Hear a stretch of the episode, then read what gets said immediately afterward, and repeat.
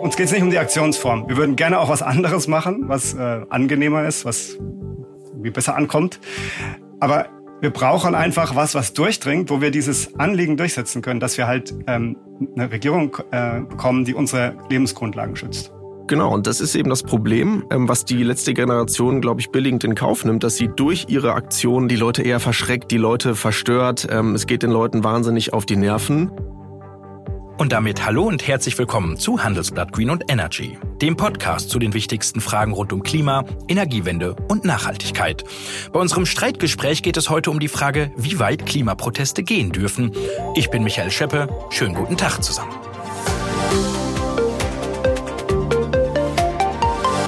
Klimaaktivisten der sogenannten letzten Generation haben das Brandenburger Tor mit Farbe besprüht. Die Polizei nahm 14 Teilnehmerinnen und Teilnehmer fest. Offenbar benutzten sie präparierte Feuerlöscher. Nichts ging mehr. Heute Morgen an den Flughäfen in Hamburg und Düsseldorf. Klimaaktivisten der sogenannten letzten Generation hatten den Flugbetrieb lahmgelegt. In beiden Städten war es mehreren Menschen gelungen, sich auf den Rollfeldern festzukleben. Klimaaktivisten der letzten Generation haben heute die Brenner Autobahn in Österreich blockiert. Wie die Polizei mitteilte, klebten sich sieben Personen kurzzeitig auf der Fahrbahn fest. Nach Tumulten mit Autofahrern und kilometerlangen Staus sei die Blockade nach weniger als einer Stunde beendet worden. Sie kleben sich auf Straßen fest und bewerfen Kunstwerke. Damit wollen die Klimaaktivisten der letzten Generation die Regierung zu mehr Klimaschutz bewegen. Die Aktionen, die sorgen für Aufmerksamkeit und Kritik und schaffen es regelmäßig in die Nachrichtensendungen. Ich frage mich in der heutigen Ausgabe von Handelsblatt Green und Energy, was treibt Menschen an, sich auf Straßen zu kleben und das Brandenburger Tor zu beschmieren? Sind bei Klimaprotesten alle Mittel gerechtfertigt oder hat auch ziviler Ungehorsam seine Grenzen? Und was muss Politik eigentlich tun, um die Folgen der Klimakrise noch abwenden zu können? Um Antworten zu finden, habe ich mir heute zwei Gäste eingeladen, die sich bei dem Thema nicht immer ganz einig sind. Das ist einmal Tobias Merz. Er ist Mitglied und Sprecher der letzten Generation. Tobias Merz ist 43, er arbeitete als Ingenieur, hat sich in Freiburg und Frankfurt auch schon mal selbst auf die Straße geklebt und andere Protestaktionen unterstützt. Und Tobias Merz ist mir jetzt aus der Nähe von Freiburg zugeschaltet. Schönen guten Tag, Herr Merz. Ja, hallo, guten Tag. Und diskutieren darf er mit Johannes Winkel, dem Bundesvorsitzenden der Jungen Union. Er ist 31, kommt aus dem Siegerland und arbeitet als Jurist bei einem Unternehmen. Johannes Winkel wohnt in Düsseldorf und steht deshalb jetzt bei mir im Studio. Hallo, Herr Winkel. Guten Tag, hallo Herr Scheppe. Meine Herren, zum Start unseres Streitgesprächs möchte ich Ihnen einmal 30 Sekunden Zeit geben, um Ihre Position klarzumachen. Herr Merz, ist es okay, das Brandenburger Tor zu beschmieren und Straßen zu blockieren? Darf Klimaaktivismus also so weit gehen? Ja, ich bin Ingenieur für Solarenergie und berate seit 15 Jahren äh, zu Solarenergie in Ländern auch wie Bangladesch. Ich habe außerdem zwei Kinder und möchte, dass die eine Zukunft haben. Deswegen ist dieses Thema Klimakrise so essentiell für mich. Also wir müssen es irgendwie hinbekommen. Und ich habe halt irgendwann gemerkt, dass nur Solarenergie nicht reicht. Wir müssen einfach viel grundsätzlicher umsteuern. Und dafür bin ich auch bereit, auf die Straße zu gehen, einfach um dieses Bewusstsein zu schaffen, was jetzt gerade auf dem Spiel steht. Nach einer kurzen Unterbrechung geht es gleich weiter. Bleiben Sie dran. Wie geht es weiter mit der Europäischen Union?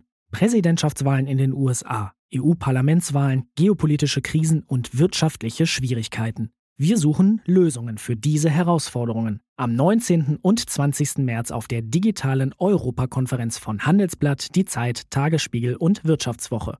Über die Zukunft Europas sprechen wir mit Bundeskanzler Olaf Scholz, Wirtschaftsminister Robert Habeck und vielen mehr. Kostenlose Anmeldung unter europe20xx.de. Die 30 Sekunden nicht ausgebraucht, alles auf den Punkt gebracht. Herr Winkel, auch für Sie 30 Sekunden und die gleiche Frage. Und die Zeit läuft jetzt.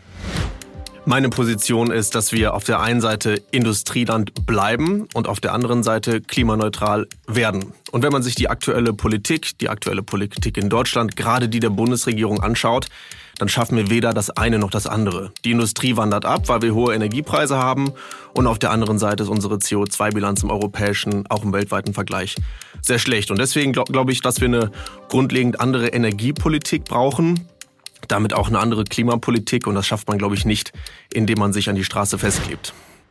Wir werden die nächsten 30 Minuten darüber diskutieren, was da die richtigen Wege und Möglichkeiten sind. Herr Winkel, während eines Parteitags der CDU im Juni war es, ähm, haben Klimakleber der letzten Generation die CDU-Zentrale blockiert. Sie haben sich dazugesetzt, ein Video gemacht, mit den Aktivisten gesprochen. Welche Erkenntnisse haben Sie gewonnen damals?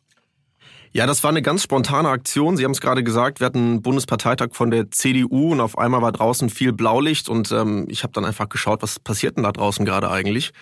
Es war dann die letzte Generation, die sich da festgeklebt hat auf der Straße. Und ich wollte eigentlich schon immer mal mit der letzten Generation über Klimapolitik äh, sprechen. Und dann dachte ich mir, perfekt, weil jetzt können sie ja nicht, mehr weg. Jetzt sind sie ja sozusagen festgeklebt und äh, habe mich deswegen dann einfach mal ganz äh, spontan dazugesetzt. Finde es generell nicht so klug, so auf die drauf zu hauen oder so oder die großen populistischen Sprüche zu bringen sondern, also einfach zu sondern einfach zu diskutieren. Da habe ich mich einfach dazugesetzt ähm, und habe die letzte Generation gefragt, die Leute, die sich da festgeklebt haben, würdet ihr mit mir und mit der Organisation, der ich vorstehe, der jungen Generation, gemeinsam eine Demo machen für Klimaneutralität in Deutschland, die das Ziel hat, auf der einen Seite die Erneuerbaren aufzubauen, auszubauen und auf der anderen Seite eben die klimaneutrale Kernkraft wieder zu reaktivieren in Deutschland. Wie und was war die Reaktion? Europa. Und die Reaktion war ehrlicherweise ziemlich enttäuschend, denn äh, von den Aktivisten, die sich dort festgeklebt haben, wollte mir dazu niemand eine Antwort geben und ähm, das fand ich dann ehrlicherweise ein bisschen traurig. Also wenn ich mich für ein politisches Anliegen schon an die Straße festklebe, dann erwarte ich eigentlich auch, dass man da äh, entsprechend argumentieren kann. Ja, die gute Nachricht ist, wir haben auch einen dieser Klimaaktivisten hier. Der ist ja nur nicht festgeklebt, aber läuft, glaube ich, auch nicht weg die nächsten 30 Minuten, Herr Merz. Ähm, Sie sind ja auch einer der Sprecher eben der letzten Generation und auch befugt zu sprechen über Ihre Ziele.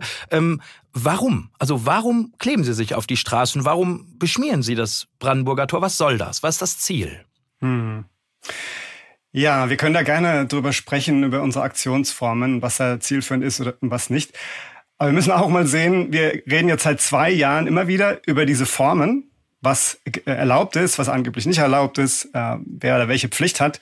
Aber das, was, worum es eigentlich geht und wo er uns auch mit den Aktionen umgeht, ist, dass wir eine Regierung bekommen, die die Verfassung achtet und angemessenen Klimaschutz umsetzt. Also jetzt gerade, wie die Regierung gerade regiert, ähm, halten wir weiter auf, ein drei Grad, auf eine Drei-Grad-Welt zu, mit all den Folgen, die damit herkommen, also Massenmigration, äh, Hitzewellen, ähm, Wasserknappheit und so weiter. Und uns geht es nicht um die Aktionsform. Wir würden gerne auch was anderes machen, was äh, angenehmer ist, was wie besser ankommt. Aber wir brauchen einfach was, was durchdringt, wo wir dieses Anliegen durchsetzen können, dass wir halt ähm, eine Regierung äh, bekommen, die unsere Lebensgrundlagen schützt. Herr Winkel, würden Sie sich zum Protestieren auf die Straße kleben? Nee, würde ich nicht machen. Und ich habe ganz am Anfang, als die letzte Generation angefangen hat, so vor ein, zwei Jahren mal in einem Interview gesagt, es gibt keine politische Organisation, die dem Klimaschutz so sehr schadet wie die letzte Generation. Warum? Weil sie eben die gesellschaftliche Akzeptanz komplett auf die Probe stellt. Und da gab es vor kurzem auch mal eine demoskopische Erhebung dazu, wie sich eigentlich die gesellschaftliche Akzeptanz für Klimaschutz verändert hat. Der Deutschland leider 85 Prozent der Bevölkerung sagen, genau. ähm, halten das für nicht gerechtfertigt, diese Art und Weise. Genau, und das ist eben das Problem, ähm, was die letzte Generation, glaube ich, billigend in Kauf nimmt, dass sie durch ihre Aktionen die Leute eher verschreckt, die Leute verstört. Ähm, es geht den Leuten wahnsinnig auf die Nerven. Und insofern erreichen Sie mit Ihren Aktionsformen genau das Gegenteil von dem, was Sie eigentlich wollen oder zumindest vorgeben zu wollen. Denn ich glaube ehrlich gesagt, sowohl bei der letzten Generation, aber ehrlicherweise auch bei anderen im politischen Umfeld geht es mehr um Klimamarketing, äh, um einen guten Medienauftritt, um eine gute Medienpräsenz, muss man ja auch sagen erreichen sie ja auch sehr gut. Also Hut ab ja, dazu, aber im Inhalt, aber im Inhalt äh, ist es dann doch sehr dürftig und also machen Sie nur Klimamarketing, Darf Herr Merz? Darauf, Darf ich darauf eingehen? Also Bitte. mit den Umfragen, das ist tatsächlich sehr, äh, gibt es ja unterschiedliche äh, um, äh, Umfragen. Das kommt auch immer darauf an, wie die Frage gestellt wird. Und tatsächlich, was aber klar ist, dass die Menschen unterscheiden können zwischen Botschaft äh, und Bote. Also es stimmt, dass es immer wieder Umfragen gibt, wo Menschen auch die Mehrheit unsere Aktion als störend empfinden, was ja auch dazugehört, muss man sagen, zu einem Protest, der ist störend, ja, der ist erstmal, muss erstmal aufrütteln. Äh, aber auf der anderen Seite können die Menschen auch unterscheiden und die Mehrheit der Deutschen ist weiterhin in Deutschland für Klimaschutz. Und das ist auch dafür, dass die Regierung mehr Klimaschutz umsetzt. Und darum geht es uns ja. Uns geht ja, geht's ja nicht darum primär, dass die Leute uns toll finden, sondern wir sind ja nur der Weckruf, der darauf hinweist, hier lief grundsätzlich was falsch. Und die Mehrheit für Klimaschutz, die ist da. Das heißt, die Regierung könnte ihrer Pflicht nachkommen und diesen Klimaschutz umsetzen. Ja, sie arbeiten, glaube ich, tatkräftig daran, dass aus der Mehrheit eine Minderheit wird. Und ähm, diese, diese Das ist Umfragen nicht die Rolle kommen, von unserem Protest. Diese Umfragen die, den, kommen, die Mehrheiten, die muss ja auch die Regierung, die, die, die Mehrheiten generieren, also die Mehrheiten für Klimaschutz an sich sind da. Und das ist dann eine Aufgabe der Regierung, diese Mehrheiten abzuholen, einen Plan vorzustellen, eine Vision zu entwerfen, die die Menschen mitnimmt, um damit dann auch diese Politik umzusetzen. Und wir sind ja nur der Weckruf. Wir sind ja, Sie müssen sich ja vorstellen, es ist eine sehr besondere Situation, in der wir uns befinden, wo die Regierung nachweislich die Verfassung bricht. Das haben jetzt im September haben das 60 VerfassungsrechtlerInnen auch nochmal in einem offenen Brief an die Regierung adressiert, haben gesagt, ja, die letzte Generation hat recht, wenn sie sagt, Regierung bricht die Verfassung, weil es gibt diese Verpflichtung der, der Regierung, unsere Zukunft zu schützen nach Artikel 20 im Grundgesetz. Und dazu gehört auch eben die Lebensgrundlagen für zukünftige Generationen zu erhalten. Und das heißt auch in der Praxis ein Klimaschutzgesetz mit klaren Richtlinien, mit klaren Zielen, die auch evaluiert werden. Und gerade jetzt im August gab es ja einen Expertenrat, der wieder äh, gesagt hat, ja, die Regierung tut leider nicht äh, diese Ziele einhalten und selbst die Ziele, die sie sich gesteckt hat, sind nicht ähm, ausreichend. Und insofern sagen diese 60 VerfassungsrechtlerInnen, wo auch eine Frau, eine Dame vom Verfassungsgericht äh, dabei war, ehemalige, sagen, ja, die Regierung bricht in dem Sinn die Verfassung. Und das ist ja eine sehr besondere Situation, wie wir uns empfinden. Ja, vor zehn Jahren äh, war Klimakrise ja auch schon aktuell, aber da, wenn Sie angefangen hätten, auf die Straße äh, Leute zu finden, die sich auf die Straße kleben, da hätte ich auch gesagt, ja, ihr habt doch einen Vogel.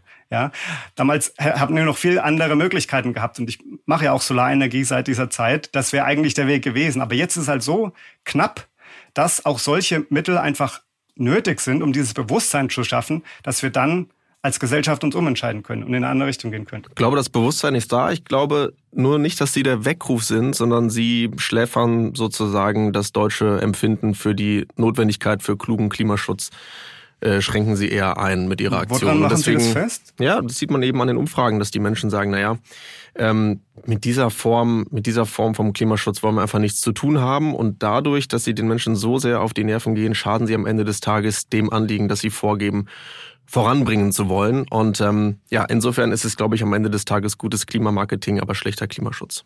Wenn ich mich ja, einmal gesagt, einmischen darf, Herr Merz, ähm, ähm, wenn ja. ich Ihnen beiden so zuhöre, ähm, glaube ich, dass sie im Ergebnis zumindest was Ähnliches wollen, nämlich Klimaschutz und die Art und Weise eben das ist, ähm, wo sich ihre Ansichten unterscheiden. Was ich mich frage, Herr Merz, dass es ja in der Politik und auch bei Protesten, glaube ich zumindest, Mehrheiten braucht, um Menschen zu einer Veränderung mhm. zu bewegen. Und ja, ja. es gibt verschiedene Umfragen, wo es manche zumindest zu dem Ergebnis kommen, dass es keine Mehrheiten für die Art und Weise ihres Protests gibt. Mhm. Deshalb stelle ich mir die Frage, muss man nicht was machen, um Mehrheiten zu überzeugen, mhm. um Mehrheiten zu verändern? Ja, ja, durchaus. Also es, natürlich braucht es Mehrheiten. Ne? Und äh, das ist aber dieses grundsätzliche Missverständnis. Das ist ja nicht unsere Rolle. Wie gesagt, wir sind nur die äh, Protestbewegung. Wir zeigen nur auf, was gerade schief läuft, dass die Regierung die Verfassung bricht, wie prekär die Situation ist, in der wir uns befinden, von der die WissenschaftlerInnen halt über Jahrzehnte jetzt gewarnt haben, aber die einfach nicht gehört wurden. Das ist nur unsere Rolle, dass wir das bewusst machen. Und diese Mehrheiten generieren, das müssen dann politische Parteien, das müssen andere zivilgesellschaftliche Akteure. Ich würde da auch gern Teil davon sein, von diesen Mehrheiten generieren und diesen umsetzen, was ich ja auch in meinem Beruf mache. Naja, in meinem Beruf mache ich das ja zum Beispiel, aber ich habe halt gemerkt, es reicht nicht. Diese Rahmenbedingungen werden gerade nicht geschaffen. Und um das aufzuzeigen, sehe ich es gerade am effizientesten, am wirksamsten, auf die Straße zu gehen und bewusst zu machen, hey Leute, hier läuft grundsätzlich was falsch. Und das ist die Rolle, die wir haben. Das ist aber nicht eine bequem, Demokratie das ist funktioniert. Eine Demokratie funktioniert ein bisschen anders, ehrlich gesagt. Würde ich nicht sagen. Also bei Fridays for Future zum Beispiel hat sie am Anfang, haben sich auch alle aufgeregt, haben gesagt, die sollen mal schön in die Schule gehen. Mittlerweile sind die etabliert. Und äh, zum Beispiel ähm, Demokratie und Rechtsstaat wurde in ganz, in ganz vielen Fällen immer auch durch solche Aktionen von zivilem Ungehorsam errungen, dass Menschen auf die Straße gehen und friedlich für was einstehen, ähm, was gerade passieren muss, weil ein großes Unrecht da ist. Der Protest, also es ist Teil also der, von Demokratie, glaub, dass Menschen auf die Straße gehen. Man kann, glaube ich, lange darüber streiten, ob der äh, Protest friedlich ist, aber nicht. Aber ich will zum Thema Demokratie, mhm. ähm, die Sie so hoch mhm. einschätzen, einfach sagen, dass der, dass die Entscheidungsfindung in der Demokratie eben in einem Parlament funktioniert. Und in dem Parlament sitzen Frauen und Männer, ähm, die von der Bevölkerung gewählt worden sind in einer freien geheimen Wahl. Und wenn man jetzt sagt, na ja, das geht mir alles irgendwie äh, nicht schnell genug oder das nervt mich oder ich will nicht in eine politische Partei eintreten, ist alles zu stressig, äh, kann ich alles verstehen. Aber dann zu sagen, und jetzt breche ich dann das Recht, das für alle gilt, weil das ist nun mal der Rechtsstaat. Der Rechtsstaat ist eben unpolitisch und es gibt keinen Bonus oder einen Malus wegen irgendeiner politischen Gesinnung. Und dann kann man nicht einfach sagen, wegen meinem, wegen meinem politischen Inhalt stelle ich mich jetzt über das Gesetz und muss mich da jetzt nicht mehr dran halten. Also ich finde, die Ausrede mhm. ist dann ein bisschen billig. In der Demokratie geht es tatsächlich darum, das ist wahnsinnig anstrengend, das mache ich ja jeden Tag äh, in der Partei, Mehrheiten zu finden, zu argumentieren. Mhm. Und dann ist es ein bisschen denkfaul äh, zu sagen, ja gut, das ist mir jetzt irgendwie zu anstrengend, deswegen, äh, deswegen beschmiere ich jetzt das Brandenburger Tor. Und ähm, insofern ähm, halte ich dann tatsächlich das für eine etwas für eine etwas dünne Herangehensweise. Politik ist also nichts für Sie, Herr Merz, keine Alternative? Ja, also ich, ich finde, das ist also an zwei Stellen schlecht dargestellt. Also wir sagen ja nicht, äh, es ist uns zu, zu langsam oder zu träge und wir machen das jetzt einfach so. Ähm, und es ist auch nicht, dass wir das, dass wir da unsere eigenen Ziele durchsetzen, dass wir sagen, wir sehen das unsere Ziele und die müssen jetzt passieren, sondern es geht ja darum, dass wir als Menschheit überhaupt eine Zukunft haben. Es geht ja um unsere Lebensgrundlagen. Das steht, das ist das, was im Bericht von dem Weltklimarat drin steht, jetzt ganz aktuell, dass wir, die sagen mittlerweile dieses Jahrzehnt Ne, früher war immer die Rede von die nächsten Jahrzehnte und wir haben noch so und so viel Zeit. Die reden von diesem Jahrzehnt, was uns noch bleibt, um die Lebensgrundlage für die nächsten Generationen zu schützen. Und wenn dann die Regierung trotzdem weiterhin eine, eine, äh, eine, eine Politik macht, ne, die uns in eine Welt führt, wo diese Katastrophen immer mehr zunehmen, wo dann diese klimatischen Kipppunkte einsetzen, dass wir irgendwann eben nicht mehr zurückkommen, äh, dann kann ich doch nicht einfach äh, das irgendwie akzeptieren oder sagen, na ja, dann mache ich jetzt halt meinen Solarjob weiter, sondern ich muss ja irgendwie ähm, dem Gehör verschaffen, was gerade auf dem Spiel steht. Und geht Und das auf mal, Ihre Weise ich, ich schneller mal, als in der Politik, Herr Merz? Weil die Zeit drängt. Ich glaube, da sind wir uns alle einig. Ich mhm, will nur mhm. nachvollziehen, was Sie ja. dazu bewegt, ähm, anders als äh, Herrn Winkel eben nicht in die Politik zu gehen, sondern, sondern sich auf die Straße zu kleben. Ja. Also welchen Vorteil naja. Sie da sehen? Welchen zeitlichen ja. auch? Ja, naja, ich glaube, dass äh, es gerade da hängt, an diesem Bewusstsein, dass halt äh, die Mehrheit der Gesellschaft immer noch leicht verdrängt, wie viel auf dem Spiel steht. Also, dass uns wirklich dieses kurze Zeitfenster bleibt und dass wirklich unsere kompletten Lebensgrundlagen dabei vor die Hunde gehen können. Also, dass wir die Mehrheit der Menschheit es dann nicht überleben wird. Ähm, und auch in der, in, bei den PolitikerInnen, die, und das, da möchte ich überhaupt nicht, ist keine Grundsatzkritik. Ich glaube schon auch, dass sie da alle äh, sehr harte Arbeit machen und dass es auch ein großer Prozess des Ringens ist. Also da und dort, wo ich beruflich auch mit politischen Prozessen immer wieder zu tun habe, äh, sehe ich das ja. Also das möchte ich überhaupt nicht geringschätzen. Aber dass auch bei den PolitikerInnen ähm, da auch dieses Bewusstsein noch nicht äh, nötig, so wie es in der Wissenschaft halt klar ist, durchgedrungen ist. Also anders kann ich es mir nicht erklären, dass nicht nötige Entscheidungen getroffen werden. Und ich, ich würde vielleicht gerne mal die Frage zurückgeben an Sie, Herr Winkel, wenn Sie sagen, also ne, äh, demokratische Prozesse und Parlament, das ist ja wichtig. Wir wollen das ja nicht aushebeln. Ne? Es ist ja nicht so, dass wir sagen, Parlament muss weg oder so. Wir wollen dem nur eine andere Geschwindigkeit geben. Ähm, aber mal, mal umgedreht, wenn wir sagen, na ja, wir machen, wir setzen uns alle schön brav hin, äh, keiner geht auf die Straße, wir gehen einfach davon aus, die Regierung hat es schon im Griff, macht so ähm, entwickelt einen Plan. Ähm, Momentan sieht es aber nicht danach aus. Ja, wir raten, rasen dann in diese Klimakipppunkte rein und haben dann irgendwann in, in 2050 oder 2070 gibt es eine Studie, äh, eine Welt, wo die Hälfte der, der Menschheit, die jetzt lebt, dann da nicht mehr leben kann. Also in weiten Teilen Afrikas und Brasilien und so weiter. Gibt es eine Studie von dem Academy of Science ähm, über die Human Niche nennen die das. Also wenn die Hälfte der Bevölkerung der Welt kein Zuhause mehr hat und dann auf der Flucht können Sie sich ja überlegen, wie viele dann da sterben, wie viele irgendwo ankommen. Ähm, wenn wir das in Kauf nehmen, aber dann sagen, naja gut, aber dafür haben wir unsere Proze äh, demokratischen Prozesse gewahrt ne, und niemand ist auf die Straße gegangen, hat andere Leute gestört, wäre das dann ein moralisch gutes Ergebnis für Sie? Jeder kann auf die Straße gehen ähm, und jeder kann demonstrieren, aber es bringt, also Sie sagen gerade, wir wollen die Geschwindigkeit äh, erhöhen beim Klimaschutz, aber Sie verlangsamen sie ja durch Ihre Protestform. Also Sie reduzieren den Klimaschutz in Deutschland durch, durch ihre Protestform. Ähm, ja, ja eine These, und ähm, Demokratie funktioniert durch Wahlen. Ähm, also es gibt viele gute politische Anliegen. Es gibt den Klimaschutz, äh, wir führen gerade eine Migrationsdebatte, wir bräuchten eine größere Bildungsdebatte, äh, wir können Nachhaltigkeit auch mal finanziell, ökonomisch äh, diskutieren. Es gibt tausende Anliegen, ähm, die man politisch diskutieren kann. Und wenn man, man eben kann sagt, schon, Herr Winkel, den, den Eindruck gewinnen, dass es zu langsam vorangeht in der Politik. Oder ja, sind Sie stimmt. zufrieden mit dem Tempo? Ich meine, Sie sind nee, auch noch jung. Im ähm, Gegenteil, im Gegenteil. Und also wenn wir jetzt sozusagen weg von der Protestform kommen und hin zum Inhalt. Ja, wie schaffen wir denn guten Klimaschutz? Ich habe den Eindruck, das auf der Art ja, der Protestform finden Sie heute nicht überein. Das, Vielleicht. Ja, ich glaube da wahrscheinlich, wahrscheinlich nicht. Ähm, aber äh, wenn wir jetzt zum Inhalt kommen, dann würde ich sagen, geht es mir viel zu langsam. Ähm, und das verstehe ich ja dann eben auch nicht ähm, bei der Grünen Partei, äh, bei Fridays for Future, aber auch bei der letzten Generation, wo es ja auch viele, viele Überschneidungen gibt ähm, dass sie eben am Ende des Tages sagen, ähm, ja, wir sind für die Erneuerbaren, ja, das sind wir auch. Aber ich bin beispielsweise dafür, dass man das kombiniert mit der klimaneutralen Kernkraft, um so eben viel schneller von den fossilen Energieträgern wegzukommen. Und jetzt sagen die Grünen, nee, uns ist aber wichtiger, dass sozusagen der Jugendtraum von Jürgen Trittin erfüllt wird, aus der Kernkraft auszusteigen. Okay, ist eine politische Priorisierung, verstehe ich nicht, aber ist, ist eine. Ähm, aber so wie ich jetzt jedenfalls die letzte Generation verstanden habe, soll ja weder Kernkraft noch Kohle noch Gas, also gar keine Grundlastfähigkeit mehr sichergestellt werden. Und dann ist ja die Folge die Deindustrialisierung dieses Landes. Das heißt, industrielle Prozesse werden ins Ausland verschoben, dort zu viel schlechteren Umweltstandards durchgeführt. Und am Ende des Tages ist Deutschland deindustrialisiert und wir haben weltweit eine schlechtere CO2-Bilanz. Und deswegen ist das so mein, mein inhaltlicher Punkt. Also auf der einen Seite verstehe ich nicht eure was Aktion, Sie denn? aber ich verstehe es eben auch, ich verstehe es eben auch im Inhalt nicht. Also brauchen wir doch noch wieder die Kernkraft. äh, genau, ich sehe jetzt halt zwei Punkte. Das erste, wo ich gerne darauf angehen möchte, weil das immer wieder kommt, wo Sie sagen, naja, Klimaschutz ist ein Anliegen, dann haben wir die äh, Flüchtlingsgeschichten, dann haben wir Migration. Ähm, das ist ein sehr gefährliches Narrativ, wenn wir Klimakrise als ein weiteres Problem unter vielen nehmen. Weil die Klimakrise ist die Bühne, auf der alles andere stattfinden kann. Also, wenn wir das mit dem Klima nicht hinbekommen, dann haben wir keine Lebensgrundlagen, dann haben wir in Zukunft keinen Können Rechtsstaat. Sie genauso über die Wirtschaft sagen. Dann haben wir, Können Sie genauso über die Wirtschaft dann, sagen.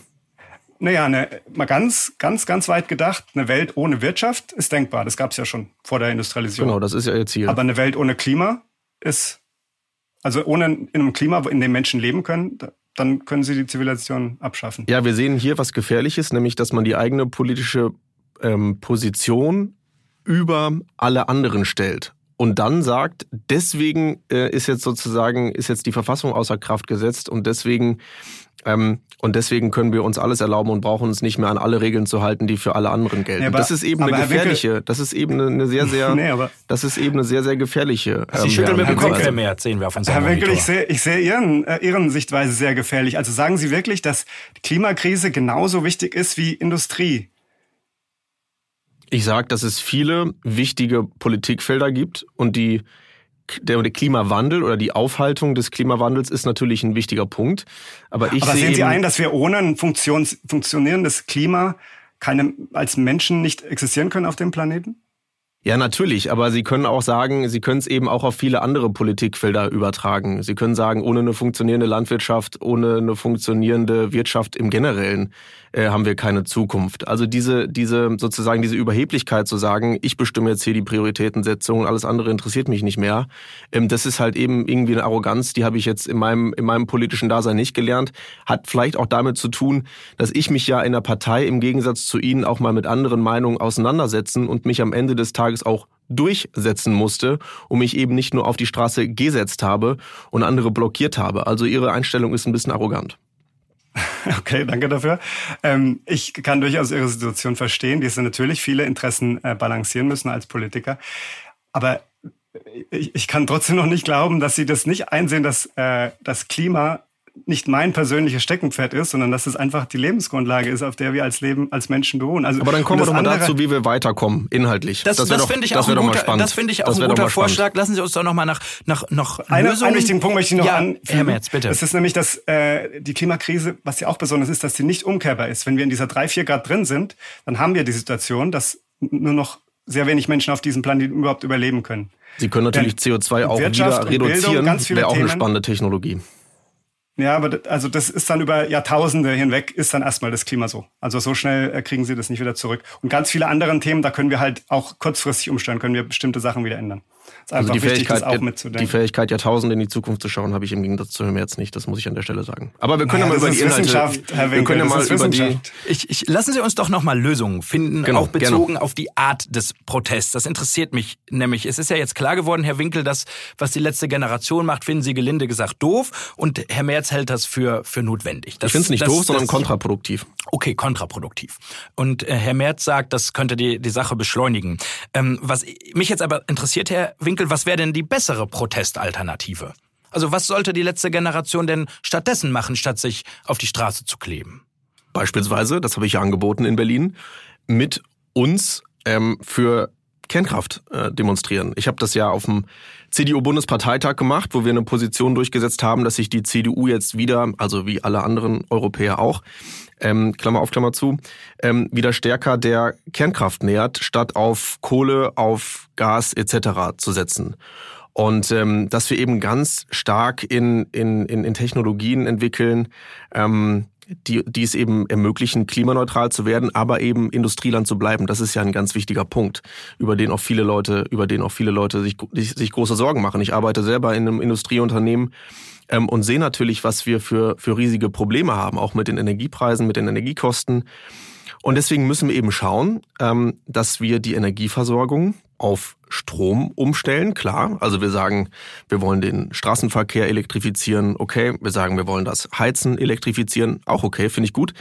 Aber müssen uns natürlich überlegen, wie schaffen wir das klimaneutral hinzubekommen? Denn nur ein E-Auto heißt ja nicht, dass es klimaneutral ist. Die spannende Frage ist ja, wo kommt der Strom her? Herr Merz, wäre das nicht ähm, was für Sie? Also mit Protestschildern über, äh, mit Herrn Winkel über die Straße zu gehen? So wie Fridays for Future das vielleicht macht?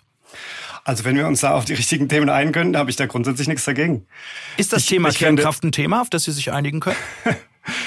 naja, also das finde ich jetzt wieder so eine Nebelkerzendebatte. Äh, Herr Winkel, das mit, dem, mit der Kernkraft ist das jetzt durch. Da war doch auch Ihre Partei damals beteiligt äh, mit dem Moratorium von der Frau Merkel und so. Es ist eine sehr so nationale Sichtweise zu sagen, die Kernkraftdebatte ist durch. Eine sehr nationale Sichtweise. Aber eine nationale Sichtweise. Naja, aber es ist doch jetzt beschlossen, jetzt da wieder, jetzt da wieder zurückzurudern und zu, die, das in den Raum also zu stellen. Also ist Ihnen der Klimaschutz doch nicht so wichtig. Dann ist Ihnen der Klimaschutz ja doch nicht so wichtig. Ich persönlich würde es mit der Kernkraft ein bisschen offener sehen. Ich, ich glaube, da kann man viele super. Meinungen und Ansätze dazu haben. So. Auf der anderen Seite ist es aber es kann es auch eine Ablenkung sein. Ja, die Kernkraft bringt ja nicht das, äh, die, diese Transformation hin. Die Transformation muss ja hin sein zu erneuerbaren Energien. Das ist was wir brauchen. Eine Kombination das ist ja eine Grundsatztransformation. Wenn Sie an der Regierung sind und mit einer Kombination das durchsetzen, wäre ich da nicht grundsätzlich dagegen. Aber die also grundsätzliche Transformation ehrlicherweise ein Ergebnis, mit dem ich das ist schon mal ein Ergebnis, mit dem ich sehr, sehr gut leben kann, dass die, äh, mhm. äh, dass die letzte Generation sozusagen mit uns sagt, äh, mit der Kombination aus Erneuerbaren und Kernkraft können wir gut leben. Das ist ehrlicherweise, habe ich bisher noch nicht gehört, weder von der letzten Generation noch von Luisa Neubauer, noch von den Grünen. Sehen Sie, Handelsblatt und Green und Energy verbindet. Insofern verbindet das Handelsblatt an der Stelle tatsächlich Werte. Hätte ich jetzt vorher nicht gedacht und deswegen finde ich das sehr cool, Ihre Position. Können wir gerne zusammen uns mal ein Konzept überlegen. Vielleicht im Handelsblatt äh, einen das Gastbeitrag jetzt, zusammen. Das ist, wobei, da muss ich jetzt sagen, das ist mit der Kernkraft ist jetzt eher meine persönliche äh, Meinung, dass, ja, das, dass ich das Thema offen sehe. Aber Ihre ähm, persönliche ähm, Meinung, gesagt, diese, Herr Merz, ja. interessiert mich auch zu, zu der einen Frage nochmal zu der Art des Protests, dass Sie nicht mit Schildern durch die, durch die Gegend gehen, sage ich jetzt mal so lapidar, sondern sich auf Straßen festkleben. Ähm, Stelle ich, also hat das einen Grund, dass Sie, ich sag mal so hart demonstrieren, also quasi zivilen Ungehorsam demonstrieren, weil all das andere nicht funktioniert hat, was zum Beispiel Fridays for Future gemacht hat? Also muss man bewusst nochmal, ich sag mal, mit dem Hammer einmal draufhauen, um dem Letzten klarzumachen, die Klimakrise ist wirklich ein großes Problem. Also wieso machen Sie so, wie Sie es tun? Das versuche ich ein bisschen nachzuvollziehen. Und äh, es, es schwingt dann ja immer dieses Wort ziviler Ungehorsam mhm. durch die Gegenden. Ist es das? Ja, genau. Also mit dem Hammer draufhauen hört sich jetzt ein bisschen brutal an. Äh, uns ist wichtig zu sagen, dass wir das halt immer friedlich machen. Ne? Die Bilder, die dann durch die Medien geistern und diese, ja, der AutofahrerInnen werden genötigt, das hört sich sehr brutal an. Aber es ist erstmal einfach eine Versammlung, das ist auch durch Versammlungsfreiheit äh, geschützt, die halt an einem Ort stattfindet, der auch anmelden, stört. Juristisch und, betrachtet. Äh, ja, nicht zwingenderweise, ähm, der, der an einem Ort stattfindet, wo es auch stört, und das gehört dazu. Ähm, und ja, das ist ziviler Ungehorsam, der einfach geschichtlich gesehen immer wieder zu Erfolg geführt hat. Ne? Also auch in der Rechts Bürgerrechtsbewegung in den USA zum Beispiel mit Martin Luther King damals. Martin Luther King ist jetzt für uns eine ganz tolle Figur. Die waren damals auch nicht alle so ähm, beliebt bei der Bevölkerung. Da gab es auch viele, die da, die das nicht so toll fanden. Ähm, insofern ist es super wichtig, dass es friedlich bleibt, dass es ein Anliegen ist, was die ganze Bevölkerung betrifft was ja jetzt nicht das Partikularinteresse von einer Gruppe ist. Und dann kann diese Art eben zu einem Aufsehen erregen, das auch dann äh, helfen kann, dass die Gesellschaft zu einem zu, zu einer besseren Entscheidung kommt. Aber die, die Entscheidung muss letztlich von der Gesellschaft gehen. Wir können das nicht aufzwingen. Wir wollen nur den, den ähm, quasi die, die Bühne schaffen, dass die Gesellschaft sich mit diesem Thema konfrontiert und eine Entscheidung trifft. Also sich mit Martin Luther King zu vergleichen, ist vielleicht ein bisschen vermessen an der Stelle, aber beim Thema I Have a Dream, also ich hätte es mir vorher jedenfalls nicht erträumen können, äh, dass wir heute äh, da eine inhaltliche Annäherung finden, weil darum geht's am Ende des Tages eigentlich. Mhm. Äh, aber ist ziviler Ungehorsam nicht, ähm, ich glaube, Herr Merz hat nicht ganz unrecht, weil die Grünen haben, glaube ich, auch damals mal so angefangen, oder? Vor vielen Jahren. Braucht es das nicht, um Veränderungen in der Gesellschaft herbeizuführen? Ja, ich glaube eben, dass Veränderungen durch, also das Versammlungsrecht, also es, es wird ja so getan, als ob man in Deutschland nicht demonstrieren dürfte. Also ähm, das Versammlungsrecht ist ja eins der offensten äh, weltweit, wenn man es mal ähm, verfassungsrechtlich mit mit Europa genau, beispielsweise aber wirkt es mehr, sich auf die Straße zu kleben, als mit dem Schild? Ja, natürlich, natürlich wirkt es mehr, ähm, das Recht zu brechen, das ist doch klar, aber es bezweckt dann eben am Ende des Tages das Gegenteil von dem, was eigentlich gewollt ist. Also die Verärgerung ähm, der Leute und damit eben machen ganz viele Leute im Kopf zu beim Thema Klimaschutz. Deswegen sollte man das so nicht machen. Aber nochmal, um auf den spannenden Punkt von vorhin zurückzukommen, das finde ich eigentlich viel spannender als die ganzen Protestformen, äh, wie wir uns jetzt inhaltlich weiterentwickeln in Deutschland. Ähm, wenn wir es tatsächlich schaffen, und das war ja eigentlich mein Ursprungspunkt, den ich Ihren Kollegen in Berlin auf der Straße gestellt hatte, wenn wir es wirklich schaffen sollten, dass wir gemeinsam als junge Union und letzte Generation ähm, für, für mehr Kernkraft in Deutschland ähm, demonstrieren ähm, und natürlich auch für mehr Erneuerbare in Deutschland demonstrieren, da wäre ich wirklich Feuer und Flamme dafür. Und deswegen, wenn wir das als, als Ergebnis mitnehmen könnten, dann wäre ich mehr als zufrieden. Wie gesagt, ich bin mit, der, mit dieser Sache mit Kernkraft nicht ganz so festgefahren, wie das an anderen Stellen vielleicht ist.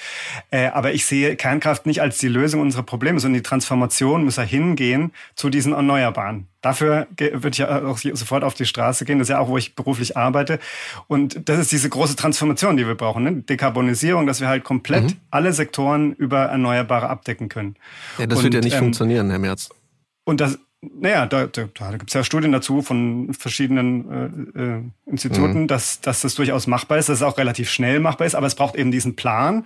Es braucht einen sozial gerechten Plan, wie man da hinkommt.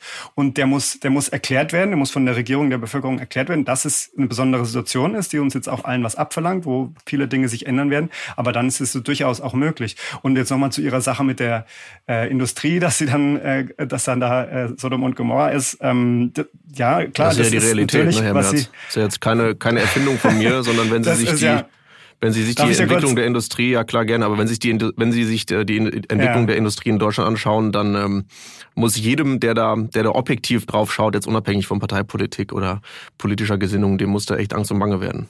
Also das ist klar, dass Sie als CDU-Politiker die Industrie ganz oben hinstellen. Ist auch klar, dass Sie dann da direkt äh, die Schwierigkeiten sehen, wenn irgendwas irgendwie das Wachstum mal ein paar Prozent nach unten geht. Aber äh, auch da ist es tatsächlich auch, das so, Wachstum dass ein paar das, Prozent nach unten, das, das ist schon muss man sich auch leisten können, so eine Aussage, Herr Merz. Die, ja, das ist jetzt schlecht ausgedrückt vielleicht.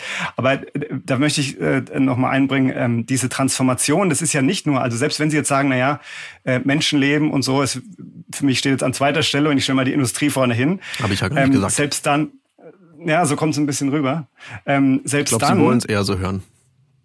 Selbst dann äh, gibt's äh, auch wieder Forschungen dazu, wie zum Beispiel vom Deutschen Institut für Wirtschaft, wo der Herr Präsident, Herr Fratscher sagt, ich mir hier aufgeschrieben, weil ich das so toll fand.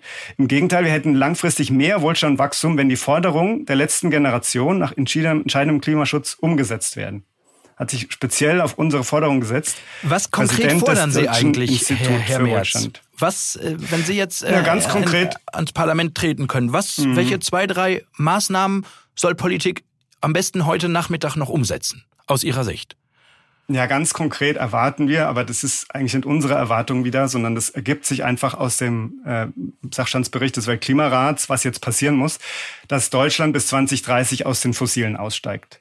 Das ist nicht was, was wir uns ausgedacht haben, sondern das muss einfach jetzt passieren. Da können Sie fragen, wen Sie wollen, auch in Klimawissenschaften, Herrn Rahmsdorf. Zustimmung. Von mir Zustimmung. Das Sehen Sie die Zustimmung von der Regierung nicht? Naja, mit der momentanen äh, Regierung, jetzt, die hat jetzt zuletzt die Klimasektorenziele aufgeweicht. Äh, Sektoren wie Gebäude und Verkehr erreichen ihre Ziele nicht. Der Expertenrat bestätigt das und Herr Scholz sagt, na ja, nee, ich glaube, das läuft schon. Also irgendwas läuft da ganz okay. grundsätzlich schief. Wir brauchen Zustimmung diesen Plan. Von meiner Seite. Ja. Zustimmen. Würden Sie auch so sehen? Dann wäre ja. meine, das würde mich dann mal an der Stelle interessieren. Also angenommen, Sie wären in der Regierung, vielleicht mhm. in der nächsten Regierung, ähm, was wäre denn, wären denn Ihre Maßnahmen, um bis 2030 Klima, ähm, aus den Fossilen auszusteigen?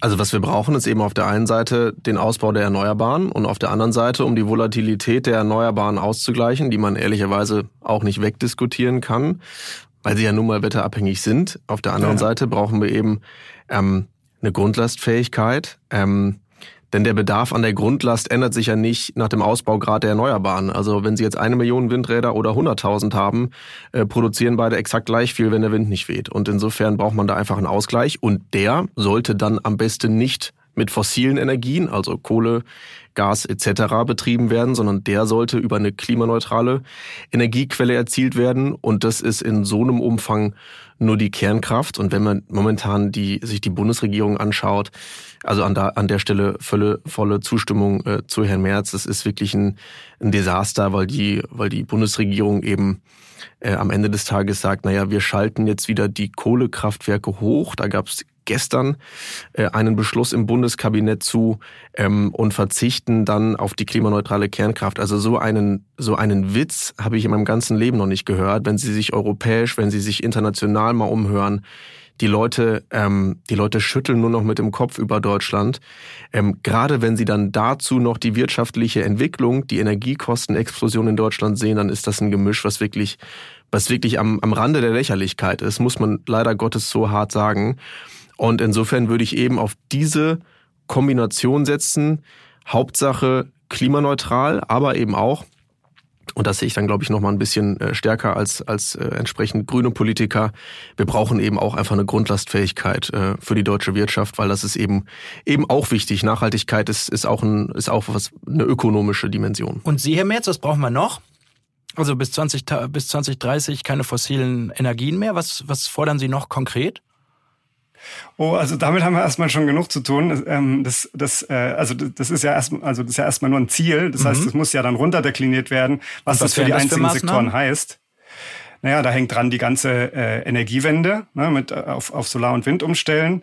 Äh, und da möchte ich übrigens noch ein, ein, äh, eine Sache aber erklären, also, weil ich ja Ingenieur bin, mit diesen Sachen zu tun haben. Hab, also ähm, äh, diese, diese Grundlastfähigkeit, die hat die äh, Kernenergie schon, aber gerade dieses Abpuffern von äh, Solar und Wind, das kann Kernkraft gerade sehr schlecht, weil die sehr stabil fahren muss.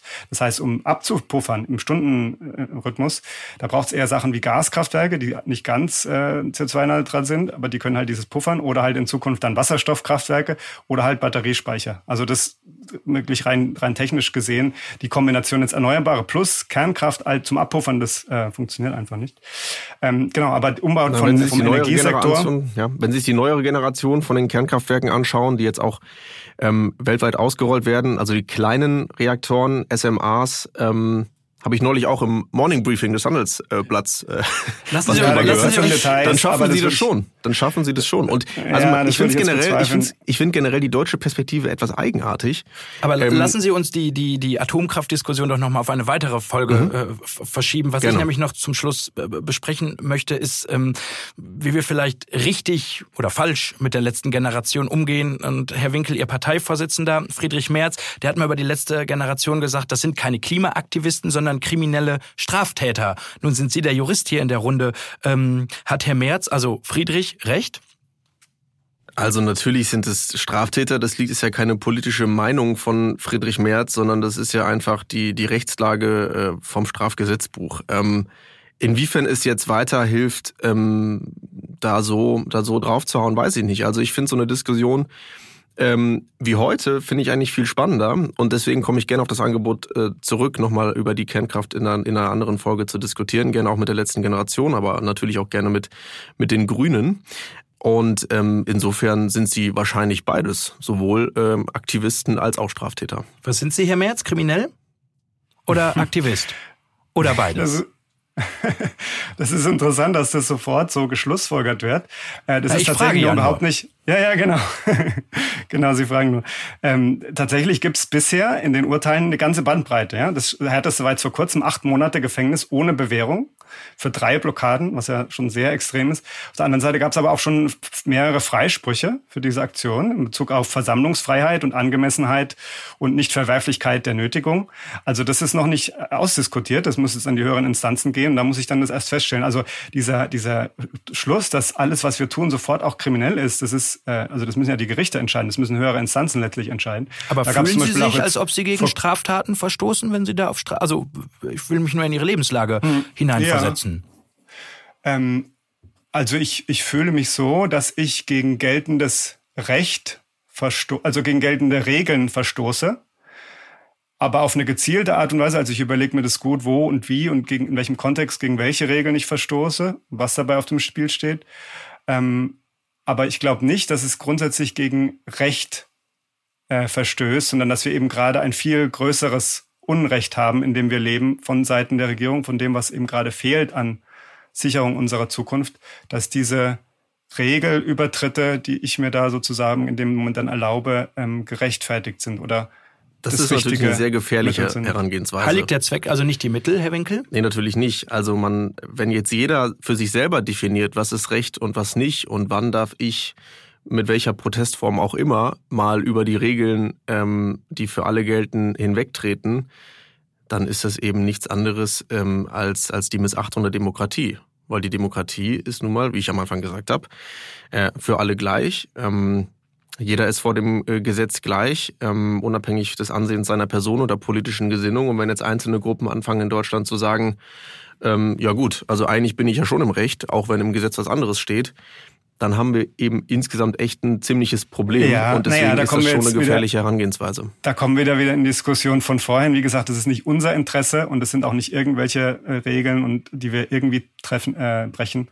Äh, da drehen wir uns so ein bisschen im Kreis. Aber es ist, ich will sagen, es ist noch nicht ausdiskutiert. Zum Beispiel Matthias Jahn vom Oberlandesgericht Frankfurt hat auch vor kurzem gesagt, äh, dass die Urteile, die, die jetzt gerade gesprochen werden, aus seiner Sicht so nicht haltbar sind und dass die, wenn zum Beispiel diese Versammlungsfreiheit gar nicht berücksichtigt wird im, im Urteil, Urteilsspruch, dass es aus seiner Sicht gar, äh, in den höheren Instanzen gar nicht statthalten wird. Nach einer kurzen Unterbrechung geht es gleich weiter. Bleiben Sie dran. Wenn ich am Freitag Feierabend mache, freue ich mich auf richtig viel Lesezeit am Wochenende. Wenn es Ihnen vielleicht genauso geht, haben wir jetzt genau das Richtige für Sie. Das neue Handelsblatt Wochenende. Ich bin Charlotte Hauenhorst, Digitalchefin beim Handelsblatt. Und ich bin Sven Prange, Leiter des neuen Wochenendteams. Wir sind jetzt noch mehr für Sie da, wenn Sie Zeit haben, am Wochenende, mit inspirierenden Recherchen, praktischen Ratgebern und echten Deep Dives. Entdecken Sie unser neues Programm auf handelsblatt.com/slash Wochenende und abonnieren Sie dort unseren neuen Wochenend-Newsletter. Wir freuen uns auf Sie. Was würden Sie denn machen, wenn ich mich mit einer Gruppe von, äh, von Parteifreunden beispielsweise vor ihre Haustür setzen würde und sie einfach blockiere, weil wir sagen, die letzte Generation beachtet die äh, Zukunft der Industrie nicht ausreichend. Was würden Sie dann machen? Da würden Sie da wahrscheinlich auch die Polizei rufen, oder nicht? Und fänden Sie das dann okay? Also, also wenn ich jetzt sage, na ja, also die Zukunft der Industrie, sechs Millionen Arbeitsplätze, viele mittelbare Folgen sind auch wichtig. Und deswegen blockieren wir jetzt mal die Privatwohnung beispielsweise von Ihnen. Würden Sie dann die Polizei rufen oder würden Sie sagen, ja, nee, das ist jetzt auch okay? Wahrscheinlich würden Sie doch die Polizei glaube, rufen, oder nicht?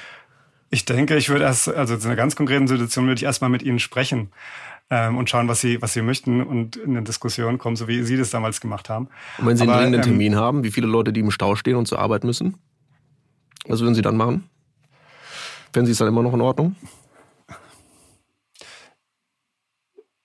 Naja, wie gesagt, das Anliegen ist ein ganz anderes. Sie drehen das jetzt so, äh, wie es Ihnen halt passt, so in Bezug auf Industrie und irgendwelche Aber deshalb, dürfen, deshalb dürfen Sie antworten, Herr Merz. Das, deshalb sind Sie hier, um, um, um, um zu reagieren. Oh, ich, ich kann, die Situation ist so absurd, ich kann mir das gerade schwer vorstellen. Ähm, ja, die Situation merke, ist genauso Sie, absurd, wie wenn Sie sich auf eine Straße festkleben und ein Rettungswagen steht im Stau. Das ist genauso eine absurde Situation. Also ich finde es insofern ist Naja, wenn Sie für ein Anliegen, das mit der Zukunft unserer Menschheit zu tun hat, vor meiner Straße blockieren würden, dann hätte ich erstmal Respekt für Sie. Okay. Also dann doch nicht so schlimm wir, wir können ja noch mal drüber nachdenken und ich glaube, wir könnten noch weitere 40 Minuten diskutieren. Ähm, aber ähm, ich glaube, dann, dann würden wir überziehen, wie Thomas Gottschalk früher. Ähm, ich habe noch eine Abschlussfrage für, für, für Sie beiden. Ähm, Herr Winkel und Herr Merz, ähm, nun gab es ja erste Annäherungsversuche, aber ich, ich habe auch ein, zwei Bereiche gesehen, wo sie noch äh, kilometerweit auseinander äh, sind. Äh, Herr Winkel, halten Sie es für möglich, dass Politik und letzte Generation eines Tages äh, doch noch Seite an Seite für Klimaschutz streiten? Ja, auf jeden Fall. Das hat man ja heute festgestellt. Und insofern fand ich das heute echt erfrischend.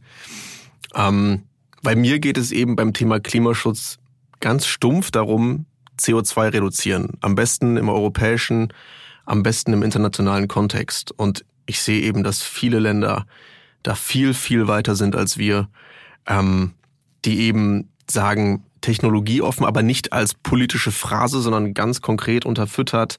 Ähm, Kernkraft, Kernfusion, CCU, CCS, können wir stundenlang drüber debattieren. Nicht heute, aber irgendwann gerne. Und ähm, deswegen, ähm, jeder, der CO2 reduzieren will für den Klimaschutz, ähm, der ist bei der Jungen Union jedenfalls herzlich willkommen. Und Herr Merz, wie sehen Sie das? Wird es klappen, dass Sie in, in ein, zwei Monaten, Jahren mit Politik gemeinsam Seite an Seite, ich sag mal, kämpfen ja, also für mehr Klimaschutz? Warum, Warum nicht? Ich, wenn sich der Herr Winkel das vorstellen kann, kann ich mir das auch gut vorstellen. Ich finde es erstmal toll von Ihnen, das so äh, explizit zu hören, dass Sie auch für Klimaneutralität auch bis 2030 äh, da zu haben sind. Ich nehme Sie dann beim Wort, wenn Sie mal in Regierungsverantwortung sein sollten. Ähm, Gerne. Und äh, dann hören wir voneinander. Ähm, Gerne. Herr Merz, ein, genau. ein, ein letztes ich, interessiert mich noch, Herr Merz. Was muss denn ja. passieren, damit Sie nicht mehr auf die Straße sich festkleben, sondern quasi ich sag mal, ihrem restlichen Alltag wieder geregelt nachgehen?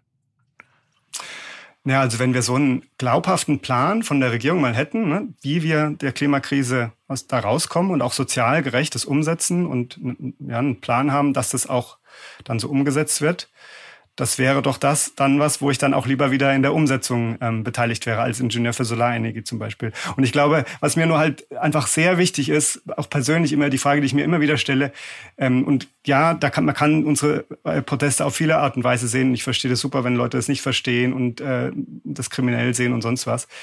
Ähm, aber ich glaube, die Frage, die wir uns halt immer persönlich stellen müssen, in dieser besonderen Zeit, wo wirklich unsere Existenz als Menschheit auf dem Spiel steht, was, was tue ich da? Was ist meine Rolle, meine Aufgabe in dieser besonderen Zeit, wo es wirklich um unsere, die Zukunft unserer Menschheit geht? Herr Winkel nickt zustimmend und ich nutze das äh, zum Schlusswort, um Ihnen beiden herzlichen Dank zu sagen. Der Chef der Jungen Union, Johannes Winkel, hier bei mir im Studio und äh, der Sprecher der letzten Generation, Tobias Merz aus der Nähe von Freiburg im Streitgespräch. Meine Herren, vielen Dank für Ihre Argumente und Ihre Zeit. Danke, hat Spaß gemacht. Vielen Dank ebenfalls, hat Spaß gemacht. Genau. Wenn Sie noch mehr über Klima, Energiewende und Nachhaltigkeit lesen wollen, dann habe ich jetzt noch einen Tipp für Sie. Unsere Homepage handelsblatt.com erscheint jetzt in einem komplett neuen Layout, damit Sie die wichtigsten Nachrichten noch schneller finden können. Gehen Sie einfach auf handelsblatt.com slash mehr Klima, dann können Sie das Handelsblatt sechs Wochen lang für nur einen Euro testen. Den Link, den habe ich Ihnen auch nochmal in die Shownotes gepackt. Und das war's mit Handelsblatt Green und Energy für diese Woche. Wenn Sie Fragen, Themen oder Anregungen für uns haben, freuen wir uns über Ihre Mail an green@handelsblatt.com. Mein Dank gilt Alexander Voss für die Produktion dieser Ausgabe und wenn Ihnen unser Podcast gefallen hat, freuen wir uns natürlich über eine gute Bewertung in Ihrer Podcast-App. Ich bin Michael Scheppe. Bis zum nächsten Mal. Tschüss aus Düsseldorf.